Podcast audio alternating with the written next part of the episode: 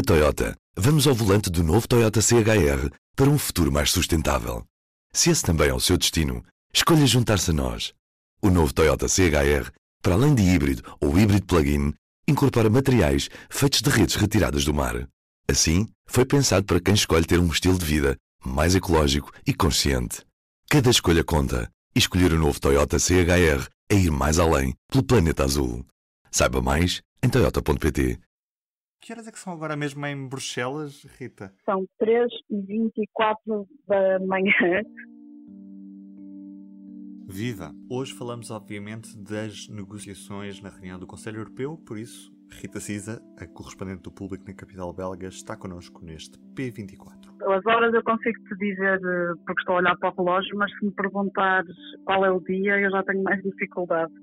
Mas, portanto, isto já é oficialmente a madrugada de terça-feira de uma cimeira que começou na sexta e parece que foi há um mês. Já é o quinto dia e a esta hora gravamos ainda não está fechado um acordo, correndo o risco desta pergunta ficar rapidamente atualizada.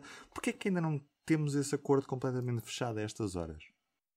Olha, eu vou ser otimista ao fim deste tempo todo e vou dizer que eu acho que no edifício em frente a mim eu estou muito bem alojada, com extrema hospitalidade na delegação da RTP em Bruxelas, que fica precisamente nas traseiras do edifício Europa, onde estão os líderes reunidos há, há cinco dias agora.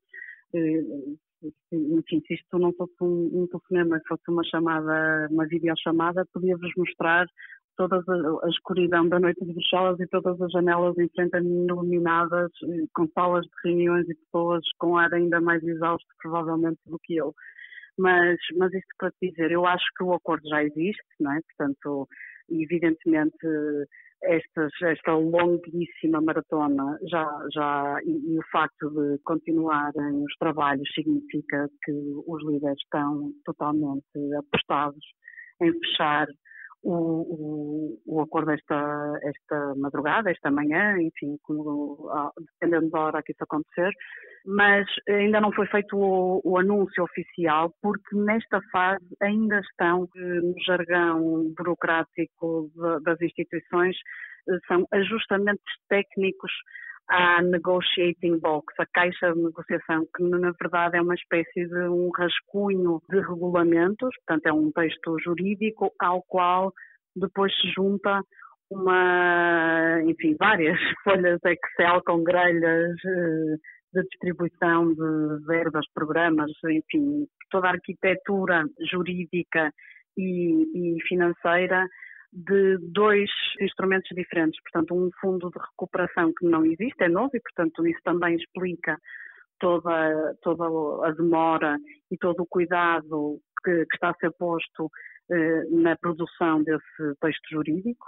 E depois, uma proposta de novo quadro financeiro plurianual para o, o próximo período de sete anos que começa em, em 2021 e que, enfim, já, como é que eu ia dizer, já há um template, porque não é uma coisa nova, não é? Mas estamos perante circunstâncias totalmente excepcionais, não é? Portanto, estamos a viver um momento de crise profunda e, e de facto, o, este é um exercício que assume aqui uma importância que não tinha da última vez que os líderes se reuniram para tentar fechar esse, esse quadro financeiro plurianual que foi em fevereiro e que já tinha, e que, enfim, também foi uma cimeira de dois dias que se prolongou eh, com momentos de tensão e que nessa altura não produziu resultado nenhum, não é? Portanto, terminou eh, em fracasso. E, portanto, eu acredito que daqui a duas, três e eh, quatro horas estaremos já perante um, um, largo pacote de estímulo, um maior pacote de estímulo de sempre para responder à crise. E como diferente vai ser este pacote do que era a proposta inicial que a Comissão Europeia tinha apresentado e que era o ponto de partida para este Conselho Europeu? Bem, salvaguardando as possíveis diferenças que venham a ser anunciadas depois destes ajustamentos técnicos e que eu, que eu presumo que sejam questões de detalhe e não de bolo global, digamos assim. Não será muito diferente daquilo que foi em termos dos grandes números que foram avançados, portanto, o que estávamos a falar, a proposta de compromisso que começou a ser discutida pelos líderes eh, às nove da noite de Ora bem, de segunda-feira previa que o próximo, previa um montante global para o próximo quadro financeiro plurianual, que era exatamente o mesmo que estava na proposta inicial que, que começou a negociação e que é um bocadinho acima de um bilhão de euros, portanto, um valor que já é extraordinário, não é? Eh, e que será gasto nos programas comunitários tradicionais nos próximos sete anos. E depois estamos a falar então desse inédito, de, extraordinário, mas temporário fundo de recuperação, ao qual a Comissão Europeia deu o nome que, enfim, está a demorar a pegar de próxima geração eh, da União Europeia e que terá um valor global de 750 mil milhões de euros. Tem uma diferença relativamente à proposta inicial e que foi uh, a razão uh, porque estas negociações se estenderam durante tanto tempo. É que uh, havia uma chave de distribuição deste valor total que privilegiava as transferências a fundo perdido para os Estados-membros e, portanto, havia uma fórmula inicial em que dois terços deste montante correspondentes a 500 mil milhões de euros seriam transferidos a fundo perdido e os restantes 250 mil milhões em empréstimos eh, em condições favoráveis aos Estados. Ora, essa eh, distribuição era inaceitável para eh, os frugais. Na verdade, são quatro Estados-membros: a Áustria, a Dinamarca, os Países Baixos e a Suécia, ao qual se juntou, embora não faça oficialmente parte do grupo, a Finlândia. E, portanto, obrigaram aqui durante estes quatro dias, até, até à noite de ontem, a produzir várias reformulações para conseguirem aceitar a constituição deste fundo. A proposta definitiva e, para a qual parecia haver consenso, aliás, como foi anunciado pelo Primeiro-Ministro António Costa já há umas valentes horas. Acho que o acordo alcançado é um bom, é um bom acordo. Ficou no limite daquilo que faria com que este fundo não fosse um fundo suficientemente robusto para responder a esta primeira fase da crise. Portanto, a distribuição seria, houve uma revisão de, de, dessa fórmula e, eh, portanto, as verbas seriam repartidas eh, em eh, 390 eh, mil milhões de euros de subvenções, portanto, transferências diretas, eh, subsídios eh, a fundo perdido, e a, a segunda parcela de empréstimos de 360 mil milhões. Pode haver aqui uma, uma espécie de uma confusão quando nós falamos em subvenções e empréstimos.